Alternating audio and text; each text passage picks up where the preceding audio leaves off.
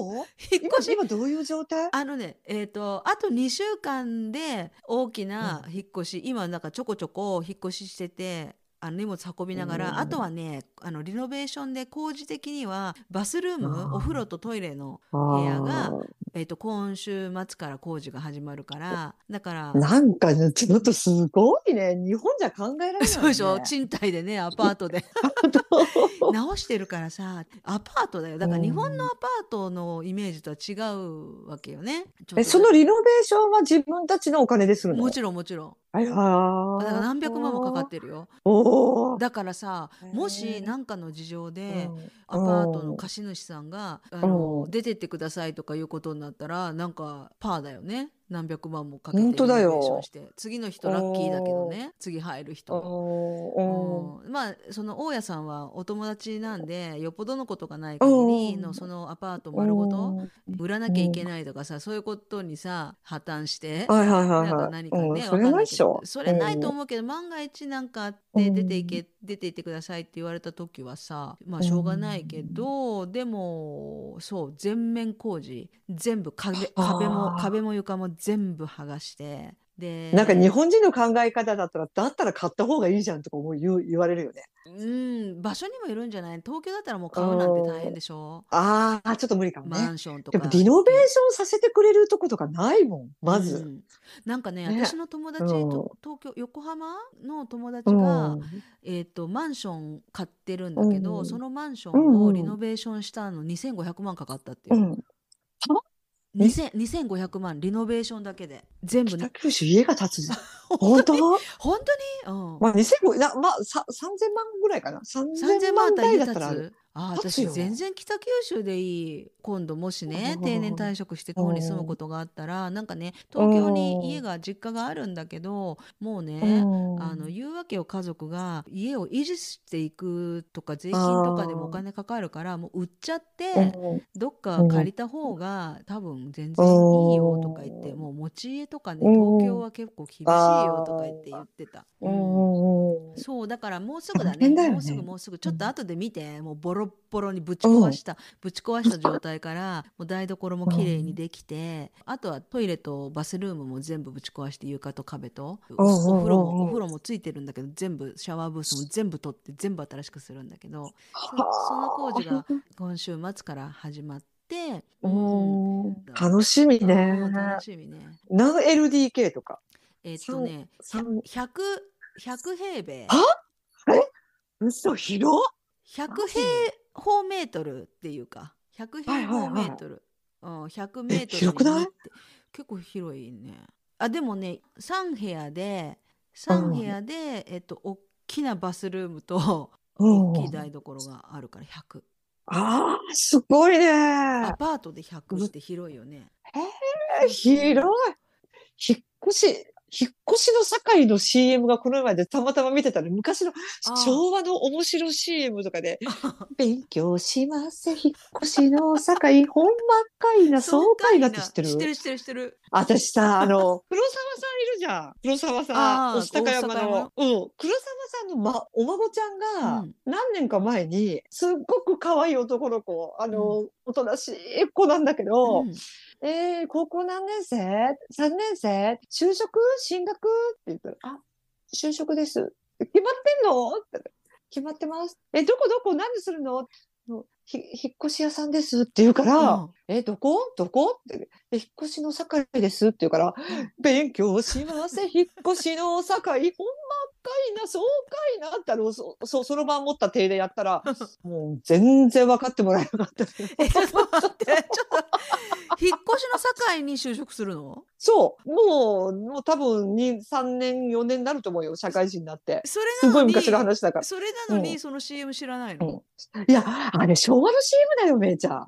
あれもう、平成初期っていうかもう、高校生にはわかんないあの CM は。今は、ああの、パンダが出てくるじゃないかな。あのおじいちゃんとおばあちゃんが出てくるそろばん持って、エレベーターがガーッと開いてさ、れ勉強し、あれ？はまあ、かなり昔あそっかいやあの歌だけでもさ 引き継がれて使われてんのかなと思ったらそんなことないんだね。うんうん？っていう顔されてえ、知らないこの CM って。あちょでちょっとすいません、わかりません、みたいな。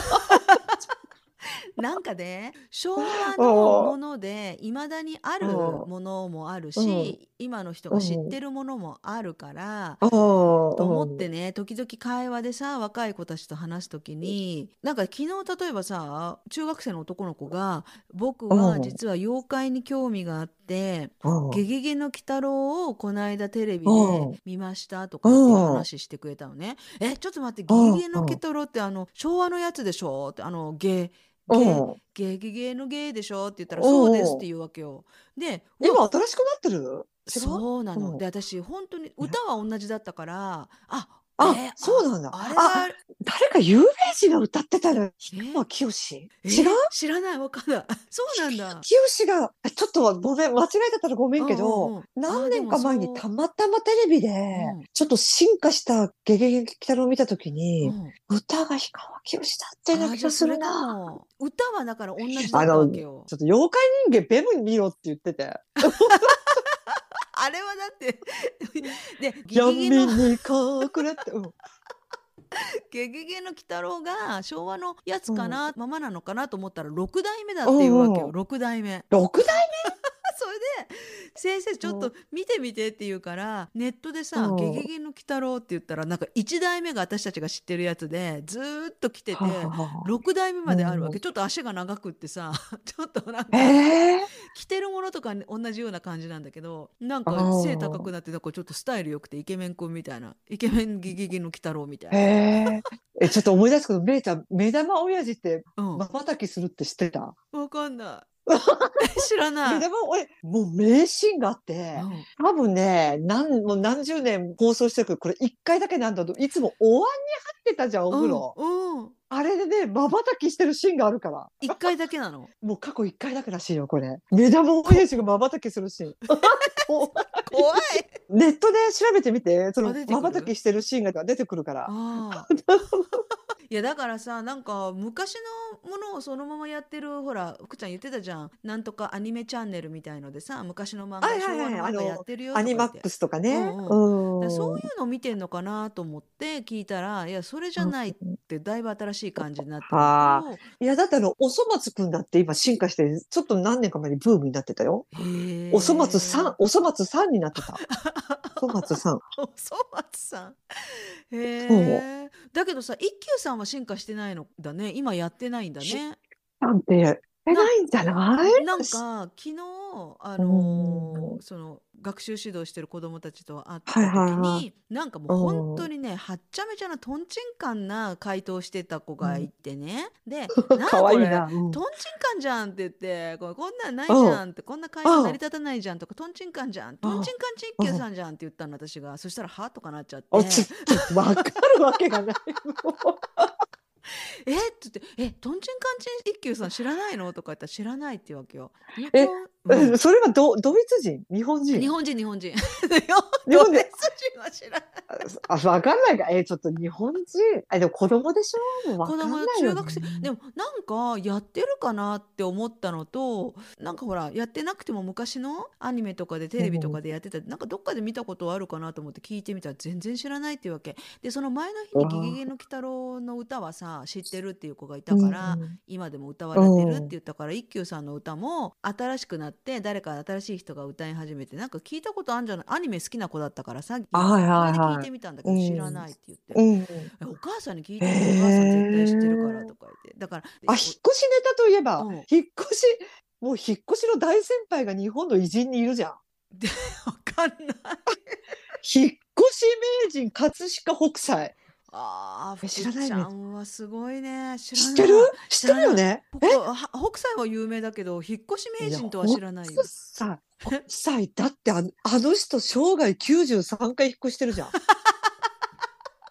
なんでそんしかなことしてもおん同じえこれ有名だよ。え。ー葛飾北斎の引っ越し間え。ーしかも全部同じ地域で。同じ区域っていうか同じ狭い中で。えー北九州だったら北九州の中でってこと？そう。葛飾北斎は今の墨田区。当時はだから葛飾郡なんたら墨田って言ってたんだよね、うん。今は葛飾区墨田区だけど、うん。この人超有名。超有名だよ。なんかアメリカの「ライフ」って有名な雑誌があるじゃん、うんうんあるある。あれで、うん。この1000年でこの1000年で最も偉大な業績を残した100人に選ばれてるんだよ。葛飾北斎って。日本人じゃ一人だけ。あああ、富岳36景でしょ。うんうん。殺し旅は沖正也だけどね。あ、な、な、な、な、知らない。葛飾北斎はうん富岳36景ってね、うん富士山をあっちこっちの視点から様々な角度から切り取ったうん浮世絵のやつだけど、うん沖正也は必殺シリーズ、必殺からくり、からくりにうん富岳百景殺したビットルやってたよ。主役で。私ね、これはね、まあ見てい。ないのよ。子供すぎて見てなくて。そう、葛飾北斎って本当に93回、最高が1日に3回か4回か引っ越してるこの人。ちょっと、どういうそれなんでだと思う？なんでだと思う？ホームレス、ホームレスの状態で、なんか転々としてるとかじゃなくて。違う。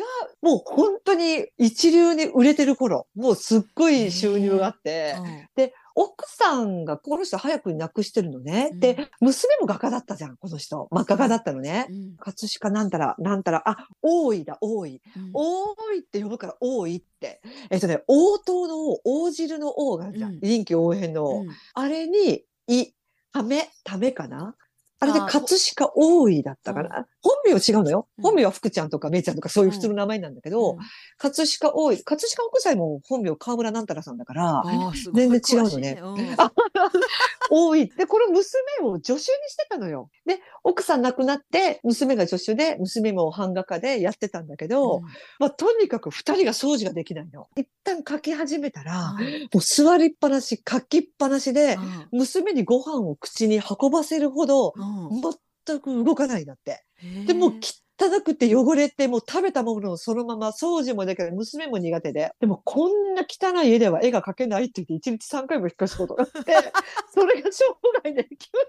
でもさ、今のめいちゃんもそうだけど、私もそうだけどさ、明け渡しってあるじゃん。うん、引き渡し明け渡し綺麗にしていかなきゃいけないよね。もう昔のああいう時代、400年ぐらい前じゃん。葛飾北斎って300年、400年前だから、結構そんなもんいい加減だったんだね。でも、お金に無頓着だったんだよね、この人。当時すごい収入があったんだけど、うん今みたいに振り込みでもないし、なんか布とかなんかに入れて、うんその原稿料とかもらってたらしくて、開けもしなかったんだって、お金に無頓着で。うんで、お酒とかお米とかの1ヶ月買って集金に来るじゃん。すいません、毎度なんとか屋でございます。葛飾北斎先生、今月分のお題お願いしますって言うじゃん。うんだったらもう絵を描いてたら、うるさい、黙れって言って、うんその原稿料を投げつけて渡して、もう封も開けずに。そうだから、うん百万円入ってるわけよ、今の貨幣価値で。でも、その、開けた人は、これは、もうそのままもらって帰ってて、うんだからいつも貧乏してたらしいよ。えー で、あの、歌舞伎役者が、うんなんかね、今有名な市川海老蔵じゃない？で、もうそういう名前の、うん今でも継いでる人がいる、歌舞伎役者がいるんだけど、うんこの人が北斎にうん絵の依頼をしたのね。当時ほら写真とかがないから、歌舞伎の自分のあれを依頼しに、直々に行ったんだって。当時もう本当に一流の歌舞伎役者が北斎の家に。だったらあんまりの汚さにびっくりして、まあそこに座ってくださいって言ったらしいのね、北斎が。うん。で、うん。汚いから、うん。自分の持ってきた風呂敷なんかを敷いて、その上に座ったらしいの。うん。だったらもう北斎激おこで、うん。失礼だって。なんでそんなに引いてるんだいや、だって汚いじゃないかと。うん着物が汚れましたらいんだ。お前失礼なやつだな。お前になんか書書かない。とっとと書いてって、本当に書かなかったらしいんだよね。もう、なんか何年か後に和解したらしいのね。あお互いにあの時はすみませんでした。ええ、ー誰だっただろう？ちょっと後から調べてみる。うん今でもいるよ。その名前の人。へーうん。まあ、だっしかして海外でそうよ。相当ブームを起こしたんでしょ？この人、ジャポニズムブーム。いまだに毎年のようになんていうの？なん展覧会じゃなんていうんだっけ？美術え館ー、マジ？やってる。だから私の義理の母とか好きだから北斎行あってーきた。北斎の展示見に行ってきたとか言ってよえー。く出かけてるもんね。あの前に話したけど、樋口かな子がタコとエッチ、それ北斎漫画だよね。映画北斎漫画。ていうんだっけ。ああいう絵のこと。ねなんとかがっていなんとかがなうん。とかが、なんとかが。だからあれは、うん。北斎がいろいろ、あの人間の顔を目をつり上げたり横に広げたり、べーとか、あれはなんか弟子に、うん。弟子があの人何百人もいたじゃん。だから一人一人に指導するのは時間がないから、ああいう一つ一つ、あの、4コマ漫画みたい、いっぱい北斎漫画を描いて、これを練習に使いなさいって書いたのがあれらしいよ。へえ。あの人の本職、ガラス細工技師だったんだよね。もともと西洋からガラスが入ってきた時期で、うん。その工場かなんかに弟子として入ったんだけど、そのなんか親方かなんかと喧嘩して辞めて、うん。で、当時その木工も流行り始めてて、それでなんかそういう画板、画板っていうの木の版が。それでなんか有名になった人らしい。もともとはガラス、そこで喧嘩して辞めて木工になったらしいよ。そのライフの千年でうん世界に影響を与えた名を残した人日本人一人っていうのがまたね、そう。あのね、ドイツともゆかりがあるのシーボルトがいるじゃん、うん医者の。そあの人が絵の依頼をしたんだって書いてくれってう、。うん、だったらね、シーボルトがお金値切ったらしいの。例えば100万円っていうのを50万半額にしてくれって言って断ったらしいよ。あシーボルト値切ったらしい。さすがドイツ。安売りはしたくないっていうので、断ったっていうあれがあるよ。いやだからお金はさ無頓着だったけどドイツ人があまりにも 値切ったんだろうね。うん。そうそう。無頓着だけどお金はもらうのよ。ただそのうん集金してきたお金に対してうん、封を開くことはなかったらしい。で、引っ越しに引っ越しを重ねて、で、なんか、江戸の風物詩って火事だったじゃん。火事。もうどこでも火が出てた時代に、あ93回引っ越して、うん1回しか燃えなかったっていうのが自慢らしいよ、その人。ーすごい。1回燃えたらすごいよねって。私もでも1回燃えたけどね、家。1回燃えた。えー中学1年の時に、うちの母のちょっと過失で燃えたけど、あ、北斎と一緒だわ。そうハッピー。そう、思い出した。葛飾北斎ってすっごい長生きだったんだよ。88歳。米寿。でね、一休さんじゃないけど、この人の最後の言葉もすごくて、一休さんの最後の言葉は何だって、あ、死にとうないか。うんうん死にとうないだったでしょ。うん一休さんも88ぐらいだったよね。確か。葛飾北斎も88歳で、うんこの人死に際に、神様あと10年寿命を伸ばしてください。10年が無理だったら5年でもいいです。あと5年伸びたらもっと家が描けますからって言ったらしいよ。後世にもっと家が残せるんで、あと5年寿命をって言ったらしい。それで死んでったらしいよすごい探求心だよね。すごいね88になって。あの300年ね、400満足することなく。いや、だって葛飾北斎の絵が残ってるじゃん、自画像での。怖い妖怪だよね。ああ見たことある鬼みたいな。鬼。なんかね、あ、それにも逸話があるの。それにも逸話があって、人物を描くには骨格を知らないと絶対人間の絵は描けないって言って、うんあの人はあの鬼みたいな絵を描く前にうん整骨院に弟子入りしてるんだよ。すごい。すごくない？接骨院に弟子入りして、それから自分の絵を描いたんだって。骨を知らなくてなんで自分の顔が描けるって？えーすごいよねすごいかっこいいあ。の人。かっこいいね。すごいんだよ。こか。っこいい。ねえこれ言ってあげて。お母さんに。本当、うん日本の誇る葛飾北斎を。うんでもで死ぬ間際に88歳長生きなのに、うんまだ書き足りないと。あとうん5年命を伸ばせてください。あと5年あったらもっといい絵が描けますよって言ったことと、うん自分の顔を描くには骨格を知らないと人間の顔は描けないって言って、接骨家に弟子入りした話。かっこいいそのこだわり。だってあの、三島由紀夫もそうじゃん。三島由紀夫もなんか自衛隊に入隊したよね。なんか弟子入りしたよね。そうだよねあの人。あの時、あの話を聞いて私、葛飾北斎思い出したもん。ああ、やっぱり極める人って実際にそうなんだって。なるほどね。うん YouTube、私みたいに YouTube じゃダメだって。ねえ。そうだね。今さだから YouTube があったりさポケトークみたいなものがあったりとかさそう。なんか、ね、ダメなんだよ、あれさ。学ばなくなっ三ちゃう、ね、島先生も人北斎先生も。そうそう、そう、学ばなくなる。が学ばなくなるよね。だから薄っぺらいうん。くさなんか何でもできる人は増えると思うのね。薄っぺらいとこ。ででもここまでさこだわって探求心なんかそもう。もう信念を持って命かけてみたいなそういう人がやっぱりうん、出にくくなるわけじゃないけどもちろん今の時代もたくさんすごい人はいるけどさうんでもやっぱこの400年も前の時代にすごいよね。すごいよね。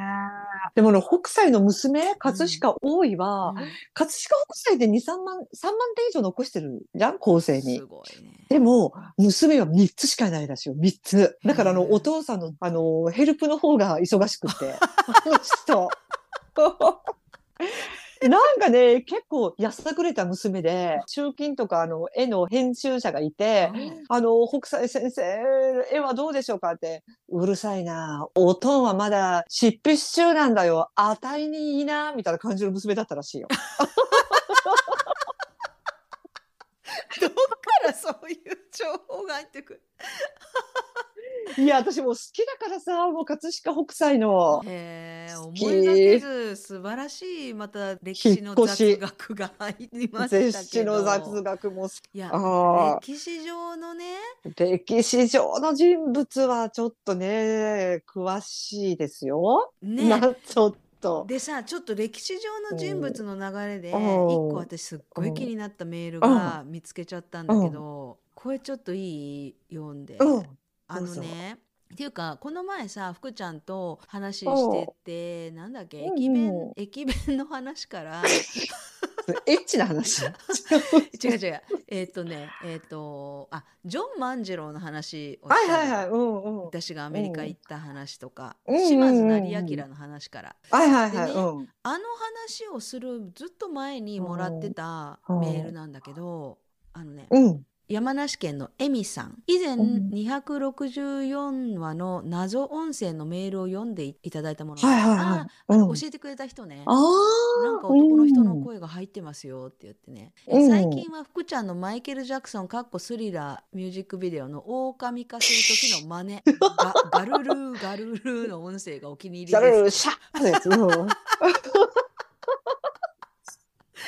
ッ そう。それがお気に入りなんだって。でねめいちゃん無事に日本帰国ドイツ帰国できたのですね。お帰りなさいってあら優しい。優しいよ。そうだからだいぶ前にねくれてたその頃うん。3月とか4月ぐらいかな、うん。で帰国時のお話もおいおい楽しみにしております。話は戻りますが、あの謎音声は点点点。うん。話の流れからジョン万次郎先生ですねって書いてあるの。えどういうこと？これ。これどういう意味？エミさん。ちょっとチキンてスチキンスキンチキンスキン今チキンスキン。き た。えちょっとねちょっと鳥肌きた。い意味がわからないの、エミさん教えて、うんだから私が結構熱くジョン万次郎について語ったのはちょっと私ジョン万次郎となんかこうスピリチュアルな部分でコネクトしてないかみたいな自分のこうファンタジーがあるよって言ってねまあいろいろちょちょっとだけまだあの話したいとこあるんだけどちょっとだけ話したじゃん。でもあれより前にくれてるメールなわけよ。あのジョン万次郎って私が口走る前に。あの謎音声は「てんてんてん話の流れからジョン万次郎先生ですね」って書いて終わってるのね。ジョンジョンかもよ。ジョンかもよって。うん福ちゃんが福ちゃんがジョンって言うとあのシリアジョンテイラー。の そんなジョン・テイラー。あジョンテはデュランじゃない。あ、えっ、と、なんだっけ、あの、殺人ピエロのジョン・ゲイシーね。そうそうそう。福ちゃんがジョンって言うとそっちを思いあ、出し私が、ジョン・ゲさんごめんちょっとこの意味を教えてください。っていうのは私ねジョン万次郎の話私うん。ちらっとしか話してないんだけどすごいうん興味を持ってくれてもっと聞きたいって言ってくれてるメールとかねいくつかもらったの。で話してもいいなと思ってるんだけど、その前に私はこのエミさんがどういう意味で言ったのかっていうのを知りたいの。お願いエミさん教えて。